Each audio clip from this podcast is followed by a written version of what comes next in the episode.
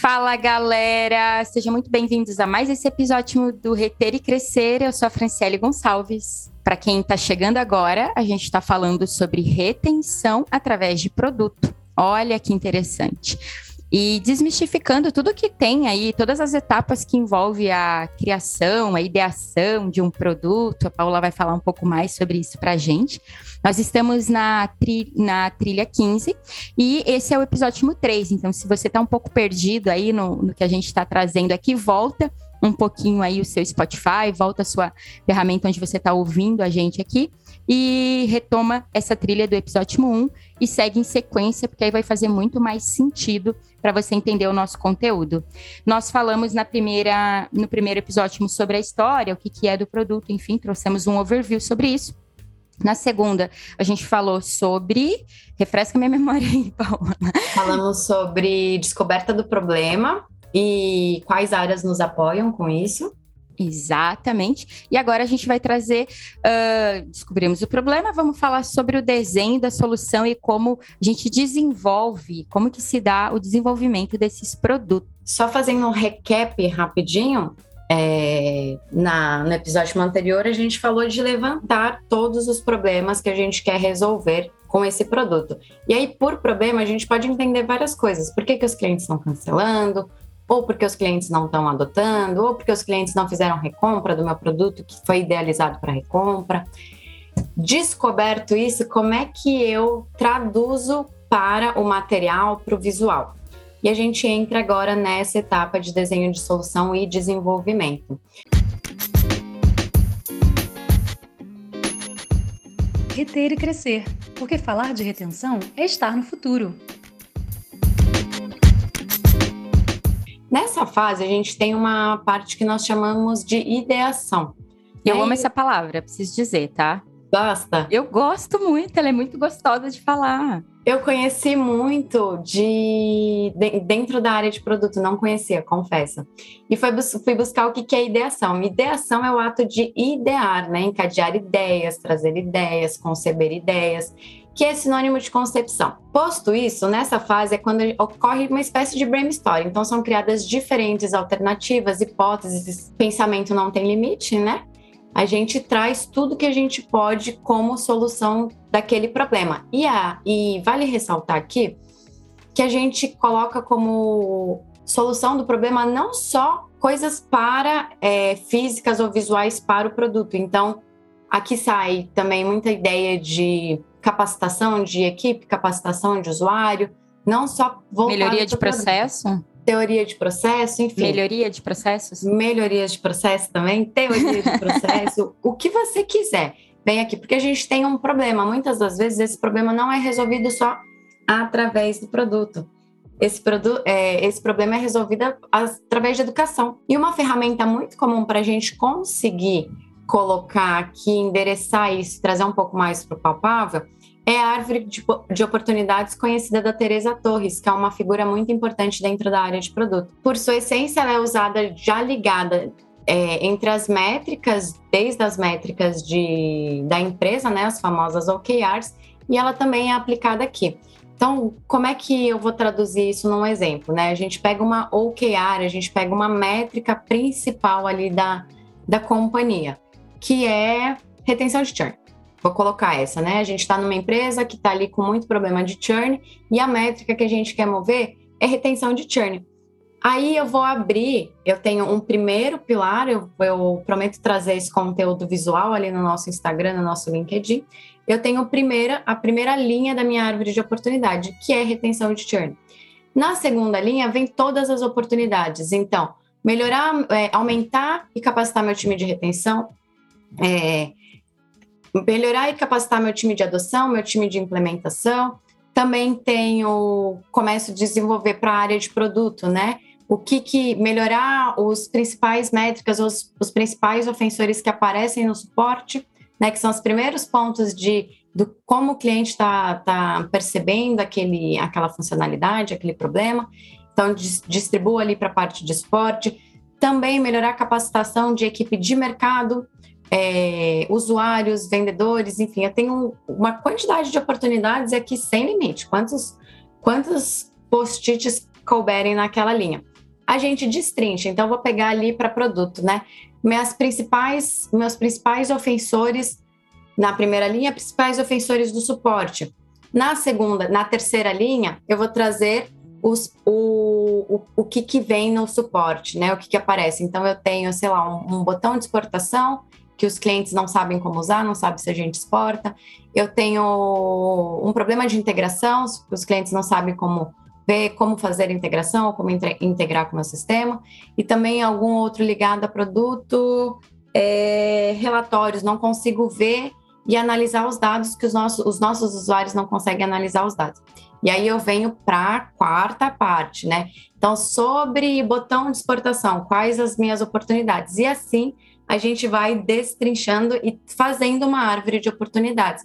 Então, essa, é essa é uma das principais ferramentas que a gente tem ali para brainstorm, para ideação, de como a gente trabalhar. Aí, o que, que acontece, Fran? Eu vou ter uma árvore de oportunidade que começa com um post-it lá, que é como reter, é, como diminuir minha taxa de churn, e termino minha árvore de oportunidades com 100 post-its, né? Acabou minhas 10, tem 100 post-its. Como é que eu priorizo isso?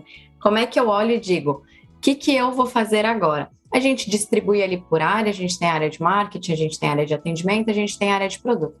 Pego todos os meus post-its da área de produto e vejo todas as soluções que surgiram ali da, do assunto exportação, né? Que eu trouxe ali como exemplo.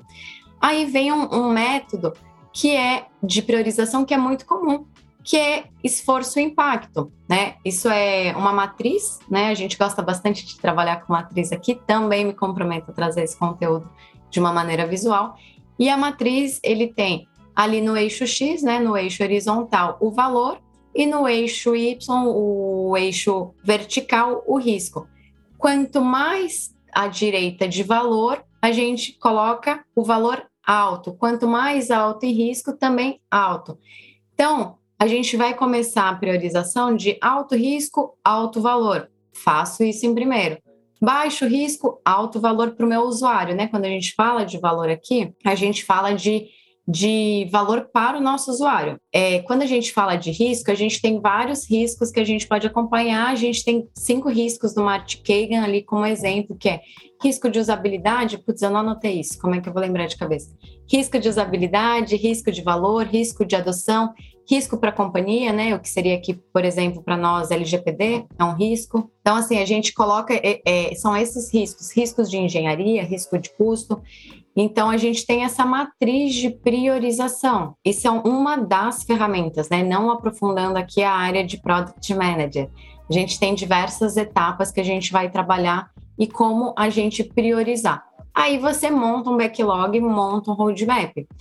Você vai puxar o primeiro, o, dentro do teu roadmap, o que tem o maior risco e o maior valor, você vai fazer esse item primeiro. É bem importante frisar que quando a gente fala da área de produto, a gente está falando de um monte de profissionais, né? Nessa etapa, a gente trabalha muito com Product Manager e também com Product Designer. Algumas empresas mais avançadas trabalham também com times de engenharia nessa etapa de discovery também em prototipação, porque é muito importante a gente saber o qual o esforço do dos engenheiros. A gente chama de essa etapa de delivery, quanto que um, um, engenheiro também fica. O esforço versus impacto também é uma outra matriz bem legal da gente trabalhar, que é o esforço dos engenheiros e o impacto para os nossos usuários. Tá. Paula, deixa eu ver se eu entendi. Vou, vou fazer o que, aqui o papagaio, né? Como é que, como é que funciona aquela, aquela metodologia? É, é pergunta, pergunta, papagaio, né? PPPP. Mas assim, a gente, só para entender, a gente então fez ali o levantamento do que, que é o problema, né? Tem um problema ou temos uma hipótese a gente começa a etapa de discovery, e aí começa toda a investigação, análises e etc. E depois disso, colhendo todas essas informações, a gente vai para essa etapa de solução, já com essas ferramentas que você citou, por exemplo, a árvore de oportunidades, que vai ajudar a gente é, também nesse mapeamento né, e começar a funilar as possíveis soluções de, que a gente poderia adotar. E a partir daí, a gente começa a criar o protótipo e o delivery, que são as outras fases mais de entrega, digamos assim, é isso? Exatamente. Aqui a gente ainda está na fase de desenho de solução e definir a, de, todas as, de todas as hipóteses de solução que eu tinha, definir uma, eu vou para prototipação. Há alguns produtos aí, dependendo né, do, do produto que a gente está falando, pulam a etapa de protótipo. Mas a, o protótipo nada mais é que a forma físico-visual da solução que a gente pensou. E é importante nessa fase do protótipo para a gente pensar a experiência que os nossos usuários vão ter, nossos clientes vão ter. Então, também na fase de protótipo, a gente volta, né? Ela faz parte da fase de discovery. Por quê? Desenhei uma, tenho uma hipótese de problema, validei que aquele problema realmente existe. Fiz uma árvore de oportunidades ali como exemplo, que eu trouxe essa metodologia, desenhei uma solução. Aí desenho o protótipo dessa solução e entrego de novo na mão do nosso usuário. Porque às vezes o que a gente desenha como, como engenharia, como designer, como PM, não é a solução que o nosso cliente vai adotar. Então eu devolvo esse protótipo na mão do nosso usuário e vejo como é que ele se comporta com isso. Validei que esse protótipo é viável. E aí por que, que a gente chama de protótipo e não de solução? Porque o protótipo ele tem um custo muito baixo, é um desenho muito rápido, então geralmente ele não tem, ele não está ligado a código, então a gente não precisa dos times de engenharia trabalhando nesse momento. E eu já tenho alguma coisa para entregar na mão do usuário. Então, geralmente, eles chamam de door fake, né? Uma porta falsa. Então, é um protótipo que é só a tela, né? Tô, aí, aqui eu estou trazendo um produto digital, por exemplo, né? Que é só a tela de como funcionaria aquela solução e entrego para a Fran. Aí eu vou ver qual é o comportamento da Fran nesse, nesse, nesse protótipo. E valido se é um protótipo viável, mando para delivery, né? Mando para o time de engenheiros ou não. Pensei aqui uma coisa ideal, né? Pensei ideal aqui que o meu usuário vai saber que são três cápsulas que ele tem que tomar ao invés de duas cápsulas da vitamina dele. Vi que não é, que ele não testou o que ele não passou nesse protótipo, né? Meu, aliás, não o usuário, desculpa. Que meu protótipo não foi passado nos testes, volto para a parte de discovery, para tudo de novo, para desenhar um protótipo, um, um, protótipo novo e assim. Validei que esse protótipo ele é funcional, ele, o nosso usuário ou parte dos nossos usuários vão adotar esse protótipo para aquele problema que a gente tinha, aí mando para delivery.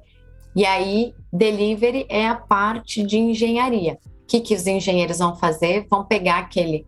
Ah, no fim eu decidi que é desenhar um botão de exportação novo. O time de engenharia vai fazer como se fossem mini coisas de tudo que a gente trouxe aqui, tirando a parte de prototipação, que é quebrar esse botão de exportação em pequenas partes e distribuir entre os times de engenheiro e desenhar a solução mensurar quanto tempo essa solução vai, vai ser desenhada, qual vai ser o esforço do time de engenharia, quanto tempo eles vão ficar nisso.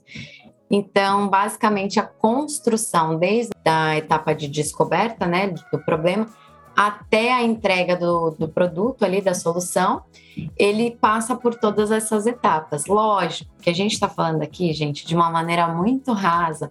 Existe um, uma quantidade de metodologias que, que que passam por essas etapas, uma, milhares de reuniões para a gente validar, várias conversas com usuários, a gente vai e volta, vai e volta um monte de vezes. Sim, PMs, PMMs, engenheiros e todo mundo, produteiros de plantão, nos perdoem, não é a nossa intenção aqui é, minimizar, reduzir o esforço do impacto de vocês. A gente quer muito mais trazer essa conexão entre é, retenção e produto. Então, para quem tiver curiosidade de se aprofundar um pouco mais, se você é produteiro ou pense ir para a área de produtos e, e, e quer saber um pouco mais sobre isso, a gente super indica outros materiais, outras pessoas, enfim, é, que são expert na área e com certeza vão conseguir trazer trazer para vocês tudo isso, todas essas etapas de uma maneira muito mais aprofundada, né, Paula? Que é muito mais para dar um esboço para vocês entenderem todo o trabalho que existe por trás, inclusive, de uma solução. E eu tenho uma pergunta, Paula, para te fazer assim: quando a gente vê uma solução em beta, ou a gente faz né, convidado para participar de testes de funcionalidades, ou a gente lê lá que é beta é, seria o delivery, é um teste? Que etapa que a gente está quando a gente fala dessas versões beta das coisas? A gente já está na, na etapa de entrega da solução. O que, que é o beta? É, quando, lembra da história ali que eu falei sobre as metodologias ágeis que foram criadas lá, os princípios do, da, de produtos ágeis? É basicamente isso. O que, que a gente pode entregar que tem um alto impacto para os nossos usuários e validar que seja rápido. Então, um exemplo que eu tive estudando essa área é, por exemplo, eu quero construir um foguete. E aí, qual que é o problema nesse caso? É de um ponto a outro. Eu não disse de qual ponto a outro. E aí vem, eu venho aqui como gerente de produto, penso que o meu stakeholder trouxe, fiz pesquisa e vi que a pessoa quer ir de um produto de um ponto a outro. Não perguntei de qual ponto a pessoa quer ir, para qual ponto ela quer ir. E desenhei um foguete. Sendo que ela quer ir, sei lá, ela quer andar um quilômetro, um patinete já resolveria. Então, esse é um exemplo do que, que são os betas. Eu preciso resolver um problema, preciso resolver um problema de maneira rápida, com alto impacto. O que, que eu faço? Com menor esforço. Então, eu entrego uma versão beta, entrego um MVP para ver se eu faço o impacto. Nesse momento que eu validei, já entreguei na mão do meu usuário esse, esse beta, vi que aí eu vou setar ali algumas métricas, né? Aí cada um vai procurar a métrica que, que, que é válida ali de, de adoção né, uma, sei lá, 50%, 60%, 10% de adoção, vai de conforme com, comporta o teu produto. Validei que aquela, que aquela minha versão beta foi adotada, aí eu faço um discovery completo, aí eu faço uma prototipação completa e entrego na mão do usuário uma solução muito mais aprofundada.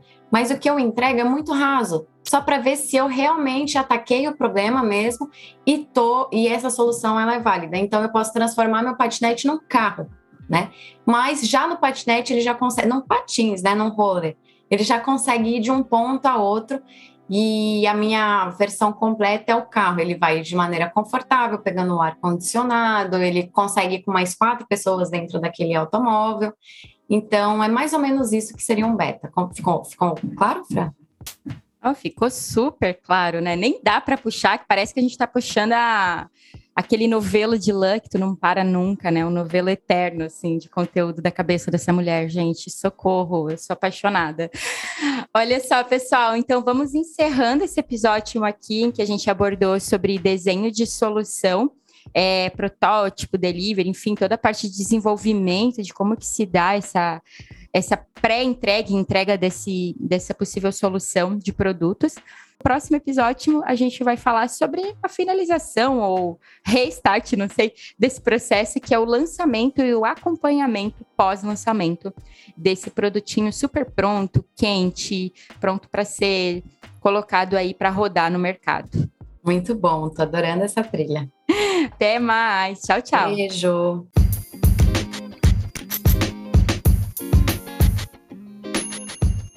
reter e crescer, porque falar de retenção é estar no futuro.